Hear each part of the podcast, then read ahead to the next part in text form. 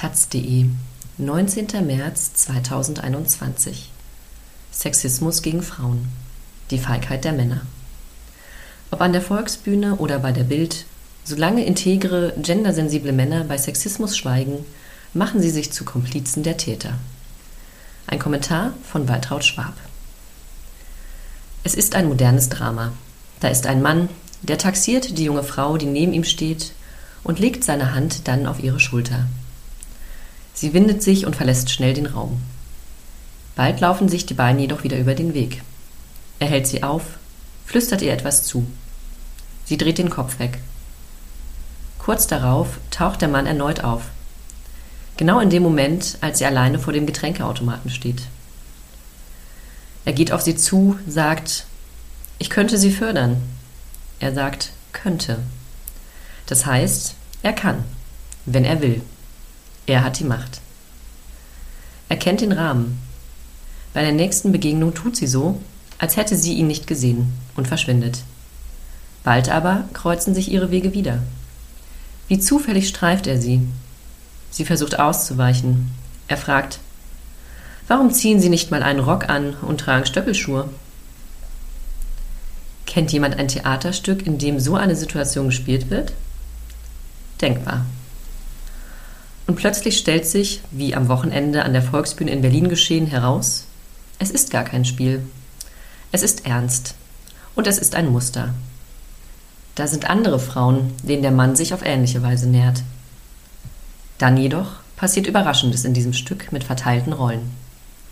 Zwei Kollegen kommen auf den Mann zu und sagen zu ihm, wir haben beobachtet, wie Sie die Grenzen der Kolleginnen nicht respektieren. Warum machen Sie das? An diesem Punkt wird die Sache ungemütlich, denn es ist nicht klar, wie der Angesprochene reagiert. Was wollen Sie? Was mache ich denn? Sie nutzen Ihre Macht Frauen gegenüber auf eine ungute Art, antwortet einer der Kollegen.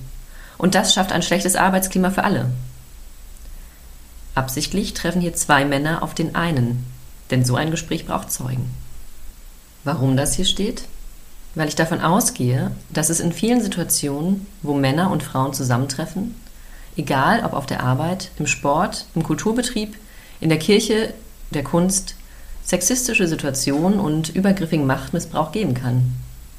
Dass es jedoch, davon gehe ich auch aus, in genauso vielen Situationen Männer gibt, die sich der Wirkung ihres Verhaltens bewusst sind und sexistisches oder übergriffiges gebaren lassen. Die obige Szene steht hier jedoch auch weil ich darauf warte, dass diese gendersensiblen Männer ihre Augen und Ohren aufmachen und dass sie sich einmischen, noch bevor es zum Eklat kommt, um auf sexistisch handelnde Kollegen einzuwirken. Dass sie von ihnen fordern, Frauen respektvoll zu begegnen. Ich warte darauf, dass sie übergriffigen Männern signalisieren, hört auf damit. Wir sind nicht nur ein Kollektiv, sondern in dieser Sache auch ein Korrektiv. Würden sie es tun, es wäre eine Win-Win-Situation für alle. Die Geschehnisse an der Volksbühne, wo der mittlerweile zurückgetretene Intendant zumindest signalisiert, dass er sich Frauen gegenüber fehlverhalten hat, ist kein Zufall. Sie liefern nur gerade die neueste Schlagzeile dazu. Kurz nachdem sexistisches Verhalten vom Chefredakteur der Bildzeitung bekannt wurde, der seine Arbeit mittlerweile ruhen lässt, die Vorwürfe aber bestreitet. In anderen Theatern, Fernsehanstalten, der Kirche rumort und rumorte es MeToo bezüglich auch. Überall in diesen Institutionen wird es aber auch geschlechtersensible Männer geben, selbst bei der Bild.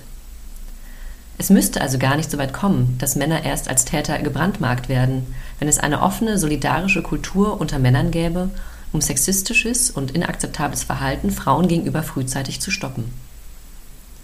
Solange es diese nicht gibt, müssen Frauen ihre Reputation, ihre berufliche Existenz, ihre Karriere, ihren Ruf aufs Spiel setzen, wenn sie sexistisches Verhalten öffentlich machen. Da wird Verantwortung für falsches Verhalten auch noch an die Opfer delegiert. Es kann sein, dass die integren Männer nichts mitbekommen. Ja, das kann wirklich sein. Laut der Pilotstudie Sexismus im Alltag, die 2020 vom Bundesministerium für Familie, Senioren, Frauen und Jugend herausgegeben wurde, nehmen die Hälfte der Männer, aber auch ein Drittel der Frauen Sexismus im Alltag nicht wahr. Die einen, weil sie ihm keine Bedeutung beimessen, die anderen, weil sie sich ein dickes Fell zugelegt haben. Männer und Frauen deuteten anders, wann und ob eine Situation sexistisch sei. Sexismus sei ein unterdefinierter Begriff, schreiben die Autorinnen der Studie. Um diese Diskrepanz in den Griff zu bekommen, schreiben sie auch von einer Asymmetrie in der Wahrnehmung zwischen Tätern und Betroffenen. Täter seien nicht bereit, sich die Wirkung ihrer beispielsweise von Ignoranz, erotischem Egoismus, Überlegenheits- oder Machtbedürfnissen getragenen ausgesandten Signale auf aktuell oder potenziell betroffene Personen vorzustellen und sie zu verantworten.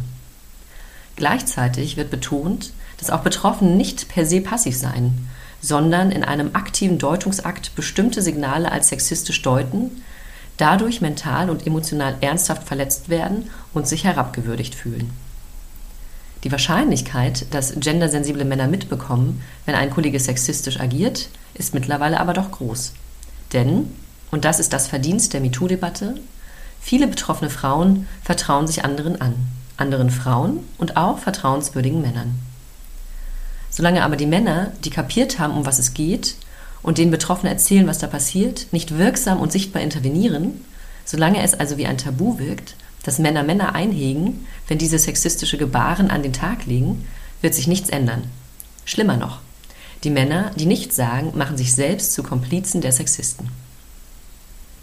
Früher war die Komplizenschaft der Männer das gemeinsame Schenkelklopfen. Heute ist es das Schweigen.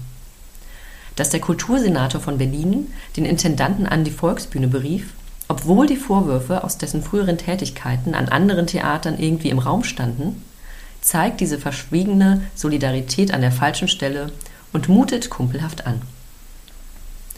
Studien aus Amerika zufolge hat die MeToo-Debatte aber nicht nur dazu geführt, dass Übergriffe nun verstärkt öffentlich gemacht werden, sie habe laut Forschungen der University of Houston auch dazu geführt, dass männliche Arbeitgeber nun seltener Frauen einstellen Ah, schlecht gelaufen, könnten Sexisten frohlocken.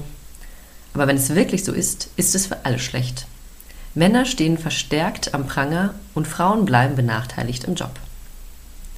Dank MeToo finden Frauen, wenn sie Sexismus erfahren, nun in der Öffentlichkeit Gehör. Das ist das Neue.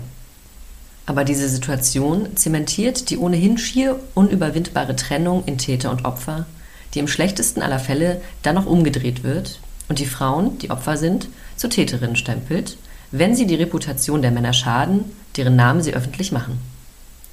Dass alle in diese Falle tappen, könnten Männer, die solidarisch mit Frauen sind, mindern. Aus Feigheit den Mund zu halten lohnt also nicht. Wenn wir Geschlechtergerechtigkeit anstreben, brauchen wir einen Kulturwandel.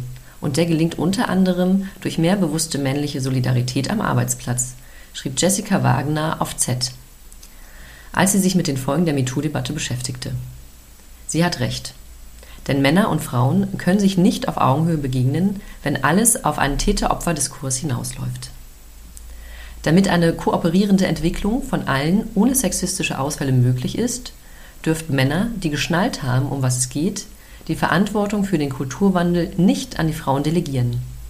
Männer müssen Männern Geschlechtergerechtigkeit beibringen. Nicht nur am Arbeitsplatz, auch im häuslichen Rahmen, in der Kirche, im Sport, in der Kunst. Männer müssen Männer erziehen. Es ist so einfach, so klar.